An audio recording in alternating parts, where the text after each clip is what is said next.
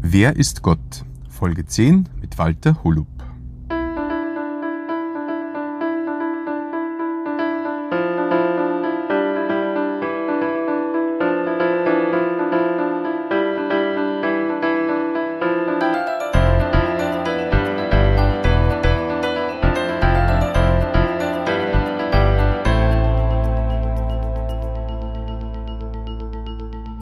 Christi und herzlich willkommen. In diesem Kanal geht es um Gottes Wün. Wir reden über biblische Themen und über die Geschichten, die Gott mit Menschen schreibt. Ich muss ein bisschen schmunzeln, weil ähm, bei mir oder bei uns im Leben ist ja gerade sehr viel los, weil wir ja Haus gekauft haben und renovieren und gerade für Workshops und unterrichten und ja, tausend Dinge. Und auf jeden Fall ähm, komme ich halt da zum Podcast hochladen äh, nicht immer zur richtigen Zeit. Also zur richtigen Zeit schon noch, aber halt tendenziell eher spät dran. Und ob es glaubt oder nicht, aber ich sitze gerade äh, im Auto am Parkplatz vor dem Hornbach, weil wir da Fliesen holen. und mein kleiner Noah schläft hinter mir. Und jetzt äh, haben wir gedacht, ich muss die Zeit kurz nutzen, um eben die neue Folge hochzuladen. Und ja, da wollte ich dich kurz teilhaben lassen an meiner lustigen Situation. Und auf jeden Fall wünsche ich dir wieder, wie immer, ein offenes Ohr für die Folge von Walter Holub. In der heutigen Folge wollen wir uns einige Gedanken darüber machen, was es im biblischen Sinn bedeutet, zu glauben. Man sagt ja, Glauben heißt nichts wissen. Oder ich kann nicht glauben. Ich möchte, aber ich kann nicht. Da schauen wir uns heute einen königlichen Beamten an, der in einer echten Notsituation war. Wie ist es er mit dem Glauben gegangen? Dazu lesen wir in der Bibel auf der Seite 156 im zweiten Teil der Bibel im Neuen Testament im Johannesevangelium Kapitel 4. Zunächst einmal Verse 43 bis 45. Nach diesen zwei Tagen setzte Jesus seine Reise nach Galiläa fort. Jesus hatte selbst einmal erklärt, dass ein Prophet in seiner Heimat nicht geachtet wird. Doch als er dort ankam, nahmen ihn die Galiläer freundlich auf. Denn sie waren zum Passafest in Jerusalem gewesen und hatten gesehen, was er dort getan hatte. Das war in Folge 5 von dieser Serie. Nach dem ausführlichen Gespräch von Jesus mit einer samaritanischen Frau. Da möchte ich nur auf die zwei vorhergehenden Folgen verweisen, wo Jesus dann zwei Tage mit seinen Jüngern in dem samaritanischen Ort Sycher geblieben ist, hat Jesus seine Reise von Judäa nach Galiläa fortgesetzt. Er reiste wieder nach Galiläa, wo ja auch das Dorf Nazareth liegt, wo Jesus aufgewachsen ist. Er kann dort eigentlich nicht viel bewirken, weil die Menschen dort sie an Arm stoßen. Wie es eben in Vers 44 heißt, der Prophet wird in seiner Heimat nicht geachtet.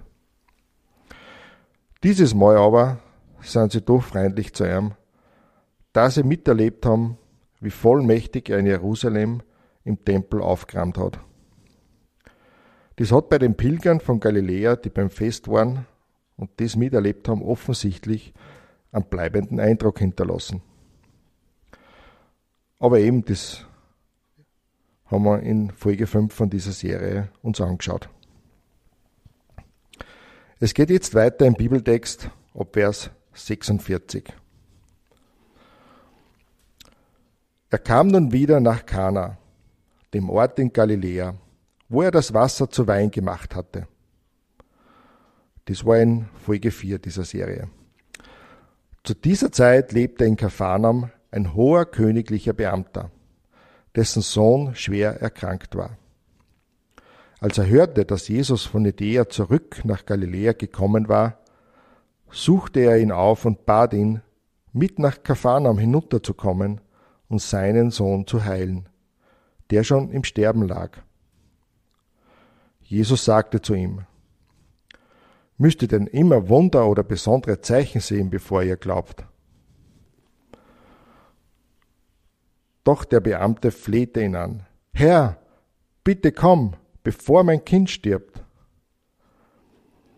Geh ruhig heim, sagte Jesus da zu ihm, dein Sohn lebt. Der Mann glaubte an das, was Jesus ihm gesagt hatte, und machte sich wieder auf den Weg. Unterwegs kamen ihm einige seiner Diener entgegen und verkündeten, Dein Junge lebt und ist gesund. Er fragte sie aus, seit wann genau es dem Jungen besser gehe. Gestern, kurz nach Mittag, verschwand das Fieber, sagten sie. Da erkannte der Vater, dass es genau die Zeit war, in der Jesus zu ihm gesagt hatte, Dein Sohn lebt. Seitdem glaubte er an Jesus und mit ihm alle in seinem Haus. Mit diesem Zeichen bewies Jesus ein zweites Mal seine Macht, als er von Judäa nach Galiläa zurückgekommen war. Gut, soweit der heutige Text.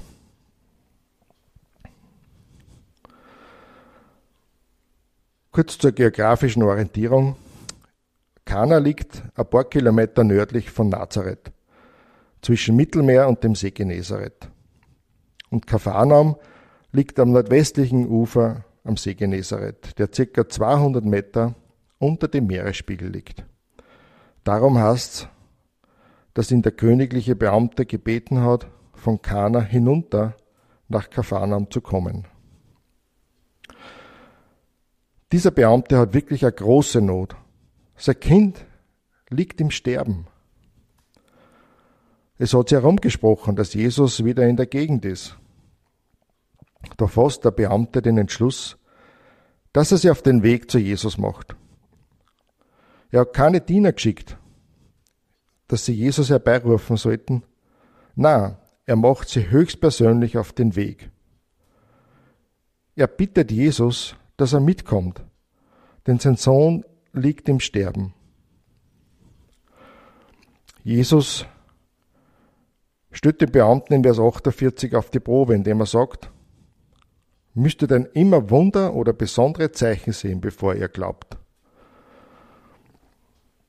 Das klingt jetzt eigentlich ein bisschen hart, was Jesus da sagt. Aber das war durchaus ein weit verbreitetes Problem. Die Menschen waren auf Wunder aus. Dann erst waren sie bereit, vielleicht zu glauben. Aber Jesus möchte das umgekehrt. Zuerst glauben und dann das Wunder. Der Beamte ist aufgrund der Aussage von Jesus aber nicht eingeschnappt, sondern er lässt nicht locker und bittet, na, er fleht Jesus an. Vers 49. Dass er da kommt, bevor sein Kind stirbt. In diesem Verhalten wird der Glaube des Beamten schon ein wenig sichtbar. Es kommt aber nur ein bisschen schärfer. Jesus sagt dann nämlich im Vers 50 zum Beamten, Geh ruhig heim, dein Sohn lebt. Also da braucht man schon Nerven. Oder einfach glauben, so wie der Beamte. Der Glaube vom Beamten wird jetzt richtig gut sichtbar. Wie? Indem er einfach das tut, was Jesus ihm sagt. Er geht heim. Er hat sich wieder auf den Heimweg gemacht, ohne dass er sich vorher bei Jesus beschwert hat oder aufgeregt hat. Er hat aufgehört zu bitten und zu flehen. Er hat einfach das angenommen, was Jesus gesagt hat und hat's dann. Es war nichts Großartiges zum Tun für ihn. Er, hat ja jetzt, er hätte jetzt eigentlich vielleicht auch beleidigt sein können, dass es eben nichts zum Tun gegeben hat. Er war schließlich ein königlicher Beamter. Er hat Ansehen gehabt. Er hat genug Geld gehabt, genug Diener gehabt. Er hätte wirklich was Gescheites machen können. Jesus sagt zu ihm aber nur, geh ruhig heim, dein Sohn lebt. Einfach so, ein Geschenk. Und der Beamte hat dieses Geschenk im Glauben angenommen. Ich finde es einfach großartig, wie der Beamte sich da verhalten hat. Der Beamte ist wirklich in aller Ruhe den Weg zurückgegangen und nicht vielleicht gelaufen. Den nächsten Tag kommen ihm einige seiner Diener entgegen. Das erfahren wir noch in den Versen 51 bis 53. Da bekommt dann der Beamte die Nachricht, dass es seinem Sohn wieder gut geht. Es ist besser geworden ab der Stunde, wo Jesus gesagt hat, dein Sohn lebt. Da war natürlich eine riesige Freude über das, was geschehen ist. Und wie der Beamte daheim war und die ganze Begegnung mit Jesus erzählt gehabt hat, haben alle im Haus an Jesus glaubt. All das war nur möglich durch den Glauben des einen, des Beamten. Jesus hätte das sonst nicht machen können.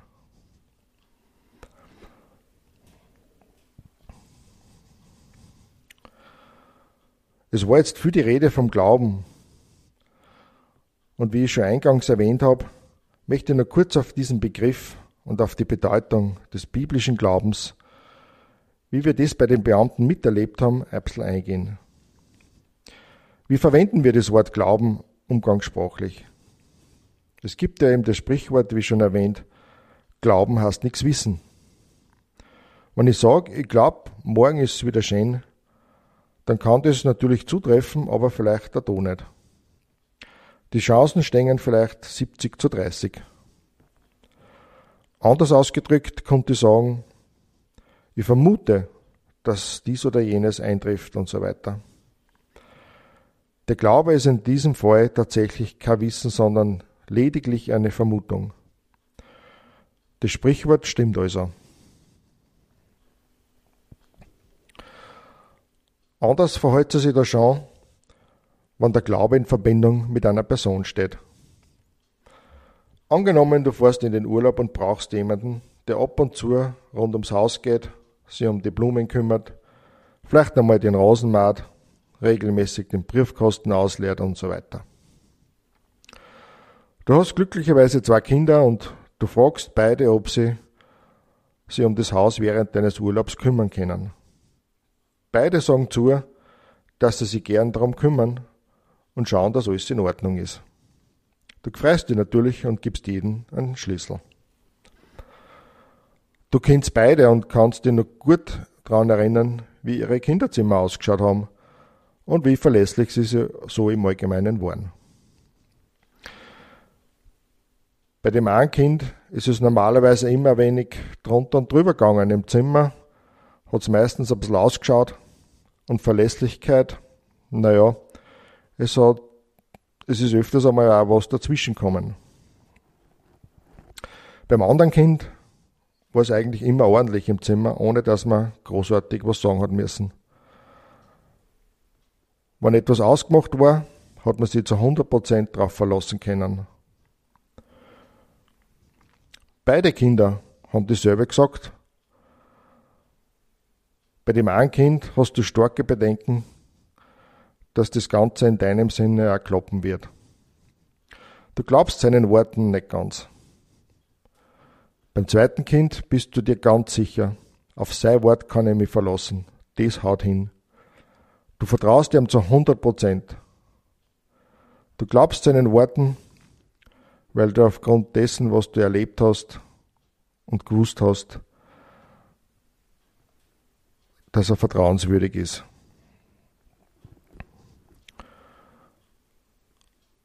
In dem Fall kannst du wirklich ganz ruhig in den Urlaub fahren. Wie war das jetzt bei dem königlichen Beamten? Er hat auf jeden Fall von Jesus etwas mitgekriegt. Vielleicht von dem Wunder auf der Hochzeit, den Ereignissen in Jerusalem am Fest. Es hat sie umhergesprochen.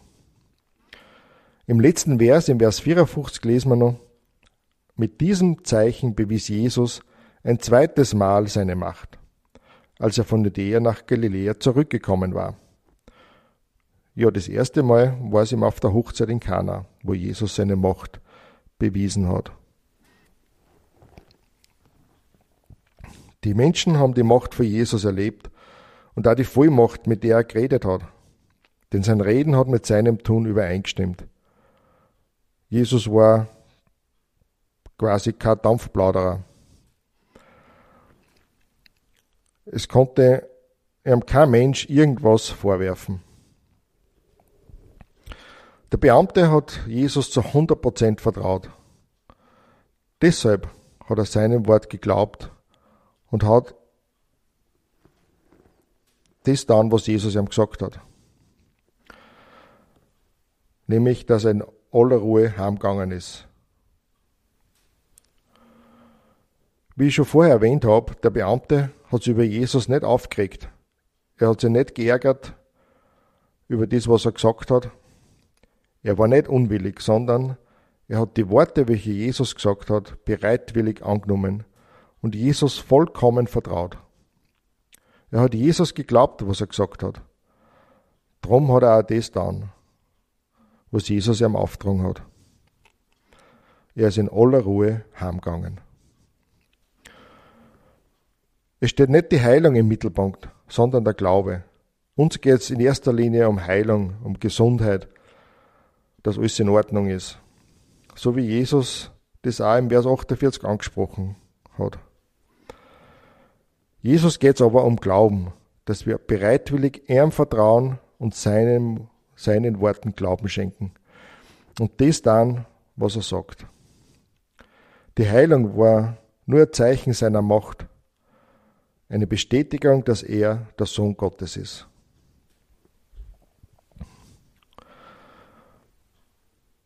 Abschließend möchte ich noch zu der Aussage kommen, die ich eingangs nur erwähnt habe. Ich kann nicht glauben. Mit dem Können ist es so eine Sache. Der Beamte hat sich auf jeden Fall nicht die Frage gestellt, ob er glauben kann oder nicht.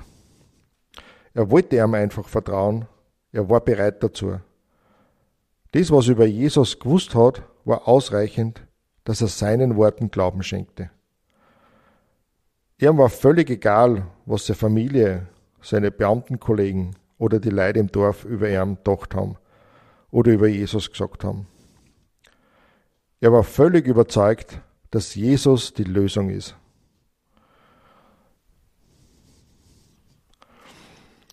Er hat sich nicht die Frage gestellt, kann ich oder kann ich nicht? Er wollte. Darum ist er zu Jesus gekommen. Es geht alleine um die Frage, ist Jesus vertrauenswürdig? Wenn ja, dann lass dich von nix und niemanden abhalten, zu Jesus zu kommen. Du brauchst dir ja keine Gedanken machen, ob der Glaube groß genug ist oder stark genug. Um das geht's nicht wie groß oder stark du bist. Jesus ist groß und Jesus ist mächtig. Das genügt.